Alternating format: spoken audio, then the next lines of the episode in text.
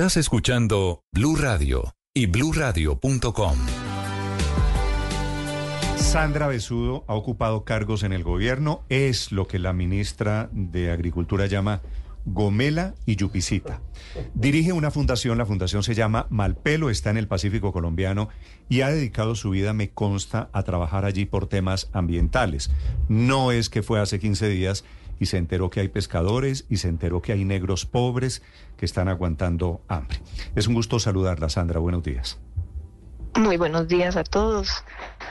Muchas gracias. Esta, esta, este dilema que plantea la ministra de Agricultura, que lo plantea allí desde Buenaventura ante familias, es cierto que viven de la pesca, del aleteo de tiburones. Eh, eh, ¿Usted cómo resolvería el dilema, Sandra, en caso de que lo vea? Bueno, mire, lo primero que todo es que uno no puede dividir y uno no puede, cuando está en un cargo público, uno tiene que unificar y tratar los problemas de manera sensata y sin odios. Es el primer punto. Segundo, pues muchos de los investigadores, incluyo ahí, pero incluyo a muchos otros investigadores de otras ONGs, de universidades, que han venido trabajando en cada uno de los territorios, no solamente en el Pacífico, sino también en el Caribe, tratando de trabajar con las comunidades, para las comunidades, para que ellos se den cuenta de la importancia de tener ecosistemas saludables precisamente para su propio bienestar. Entonces, sí, obviamente, uno conoce las dificultades, pero no es fomentando el consumo y la captura, que eso es lo que, lo que estamos viendo con este discurso, de especies amenazadas que sabemos que son fundamentales precisamente para tener unos ecosistemas saludables. Entonces, se sacó porque desde hace muchos años, esto no viene de ahorita, con el auge de la, del comercio de la aleta del tiburón, se vino ya trabajando en Colombia, porque en Colombia, cuando yo llegué, cuando yo iba a Buenaventura en los años 98 o 2000, uno veía en la calle las aletas secándose en el pavimento. O sea, yo no estoy mintiendo, esto era así.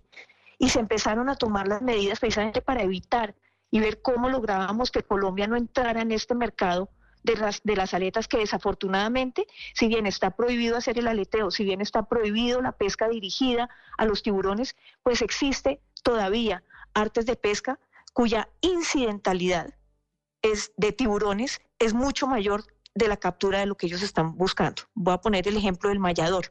El mallador es un arte de pesca que coge el 80% son tiburones y son tiburones que no están a lo largo, que no están cerquita a la costa, ahí donde el pescador artesanal con su lanchita está pescando. Es que todo esto a mí me parece que sí, buenísimo que la ministra vaya y vea la realidad. Claro, es que es terrible la realidad de mucha gente, pero no puede ser a través de un recurso que está amenazado, de unas especies que están amenazadas, fomentar su consumo y su comercialización que finalmente eso es lo que va a suceder. Una cosa es el consumo de subsistencia, como bien lo dijeron, que es que era importante que las personas tengan el derecho a la alimentación, claro, uno eso lo entiende.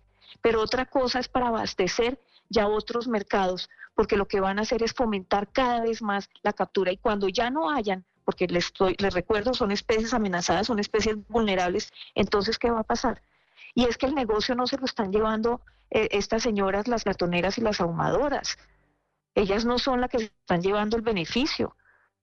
Entonces, poner este tema que finalmente va a repercutir a las mismas comunidades, porque en el futuro cercano lo que va a pasar es que estas personas que están viviendo en la pobreza, que tienen alimentación, porque gracias a Dios tienen su alimento todos los días. Yo, yo conozco el Pacífico y ellos desayunan con pescado, almuerzan con pescado, eh, comen en su gran mayoría, ¿no es cierto? pero todo lo que se está sacando lo, están es comercializando unas pocas personas. Y esto finalmente lo que va a llevar es que las mismas comunidades costeras se vean mucho más afectadas y vivan ahí sí en la miseria. Sandra, estoy, estoy leyendo la resolución 0119 de este año, que es la que genera toda la polémica de la Autoridad Nacional de Acuicultura y Pesca. Y en el artículo 1 eh, dice, se incluyen algunas especies de tiburones y rayas marinas como recursos pesqueros susceptibles de ser aprovechados. Yo quiero preguntarle por estos nombres, usted que conoce acerca del tema, si en ese listado hay alguna de las especies de tiburones que estén amenazadas o en peligro de extinción. Autorizan la pesca incidental, porque luego hay un artículo donde dice que está prohibida la caza de tiburón en Colombia, en esa misma resolución. En el Pacífico, el verdadero quilludo, el sedoso, el cazón, el jaquetón, el madrecazón, el tiburón gris, el tiburón toro, el tiburón sarda, el aletinegro, la tintorera, el tiburón tigre, la tintorera, el tollo blanco, el tollo hocicón, el tiburón martillo, la cachuda, y termino aquí con estas tres. Eh, las viejas, el tollo látigo, el tollo vieja, el tiburón zorro el ojón también, tiburón, zorro, ojón. De ese listado, eh, ¿hay alguna especie que usted recuerde está en el listado de, de las que está en vía de extinción? Claro. Claro, hay varias que están amenazadas. El tiburón zorro está amenazado, el tiburón sedoso está amenazado, eh, los tiburones martillo están amenazados. O sea, hay muchas especies que están amenazadas y no solamente a nivel nacional, sino a nivel mundial. Y yo quiero recordarles y llevarlos al 2019, al 2020, cuando hubo el, también un gran revuelo por una resolución que sacó la UNAP, donde estaban diciendo que se autorizaba la captura de 350 toneladas de tiburones y sus aletas para el Pacífico y otro tanto para el Caribe. Y ahí fue cuando más o menos empezaron manifestaciones y la gente se movió y se movilizó y todo esto. Y cuando nos sentamos a mirar los datos que existían desde la autoridad de pesca, la misma gente que hace los análisis y los modelos, ellos mismos dijeron, en efecto, los tiburones están sobreexplotados y están amenazados. Y de ahí surgió la necesidad de tomar unas acciones para proteger estas especies. Y protegerlas quería decir que las instituciones, tanto ambientales como de pesca, debían trabajar conjuntamente para evitar la mm. incidentalidad, disminuir la incidentalidad y tomar acciones para, para que esto no sucediera. Y claramente dice, con la, el, ese decreto que, que tanto dicen que, que del 2021, pues de pronto sí le hacen falta unos dientecitos, que la UNAP siguiera tomando datos, porque es que ellos ahora se cobijan que ellos dejaron de tomar datos porque ya no era un recurso pesquero sino hidrobiológico, pero ¿quién lo está sacando? El sector pesquero. Entonces debían tomar los datos y no lo hicieron. Una pregunta final. Eh, dicho, dicho que el dilema que plantea la ministra pues tiene matices y tal, ella, ella tiene una preocupación que por otro lado es legítima. La vida y la supervivencia, me habló de 60 mil pescadores que hay allí en el Pacífico colombiano.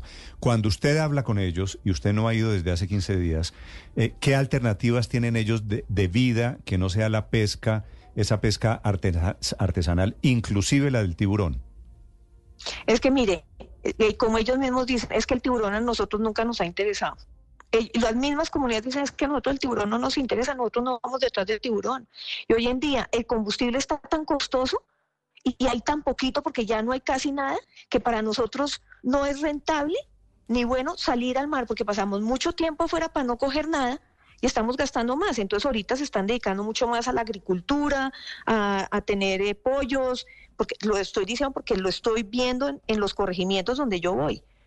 Nosotros trabajamos en, desde Cabo Corrientes hasta Punta Ardita, que es la frontera con, con, Panamá. Y, y, entonces, cuando, cuando se fomenta... del dicho al hecho. Sí, eso queda, queda ya claro, es, ese punto que usted trata de enfatizar. Pero pasemos del dicho al hecho y al usted cómo resolvería este dilema tal y como se lo preguntaba Néstor. Sale un pescador en una chalupa, en una canoa Sale a las 4 de la mañana. ellos no tienen problema. En todas las playas del país. Llegan a mediodía después de 8 horas de estar intentando pescar. Llega con su red. Una red en la cual la mayor parte de las cosas es basura y cogen un tiburón.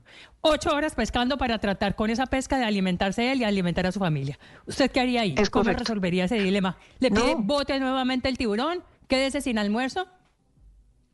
No, no, señora. Eh, de hecho, la pesca, eh, eso es pesca de, de, pesca de, subsistencia y obviamente las comunidades costeras tienen el derecho a la alimentación.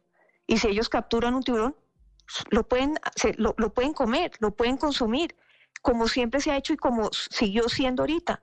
El problema que se está causando aquí y la puerta que se le está abriendo es que el problema aquí no son los pequeños pescadores artesanales, los que salen en su chalupa, los que salen en su lanchita, cerquita de la costa. Ellos no son el problema, ellos, su captura incidental es muy poca y lo que capturen va para su consumo. Pero ¿qué está pasando con la pesca semi-industrial que ni siquiera está tipificada? Porque a los semi-industriales los están tratando como artesanales cuando yo misma me he subido en barcos y veo cómo de una vez procesan, empacan para exportar. Eso no es artesanal. Y la otra es la, industrial. Esa, pesca industrial o semi-industrial va para dónde, Sandra? esos, eh, ah, bueno, ahí, ¿ustedes creen que eso le está llegando a las ahumadoras? ¿Ustedes creen que eso le está llegando a las ahumadoras y a las platoneras? No, eso está llegando para abastecer el comercio de la industria del tiburón. Mm. Por eso, pero... Entonces, si estamos pensando que podemos que podemos eh, eh, eh, meterle industria, que le podemos meter comercio a unas especies que están amenazadas, tarde que temprano se van a acabar y cuando se acaben, ¿qué va a pasar? ¿Qué se hace con esa aleta de pescado? Pues con las aletas del tiburón, pues básicamente la exportan hacia Asia para hacer una sopa, la sopa de aleta de tiburón, que hoy en día, yo misma hablando con gente de Asia, me dicen, ya hoy en día ni siquiera hay necesidad de usar la aleta de tiburón porque tenemos como otras, eh, otros mecanismos para generar la misma, eh, la, sustancia, que no es de sabor, sino es más como de, textura de la sopa. Mm. ¿No es cierto? Existen otros métodos de hacerlo, pero obviamente, como esto tiene ya un comercio internacional eh, tan grande y tan apetecido, pues obviamente los valores aumentan considerablemente, lo que hace que para algunas personas pues sea rentable pero ¿hasta qué momento? Y bajo el detrimento de las comunidades que, como ya lo dije, cada vez se van a ver con unos ecosistemas más empobrecidos y ellos van a quedar realmente en la miseria. Muy bien, escuchan ustedes a Sandra Besudo, que es la directora de la Fundación Malpelo, 8 de la mañana, 26 minutos, sobre el debate que abre la ministra de Agricultura.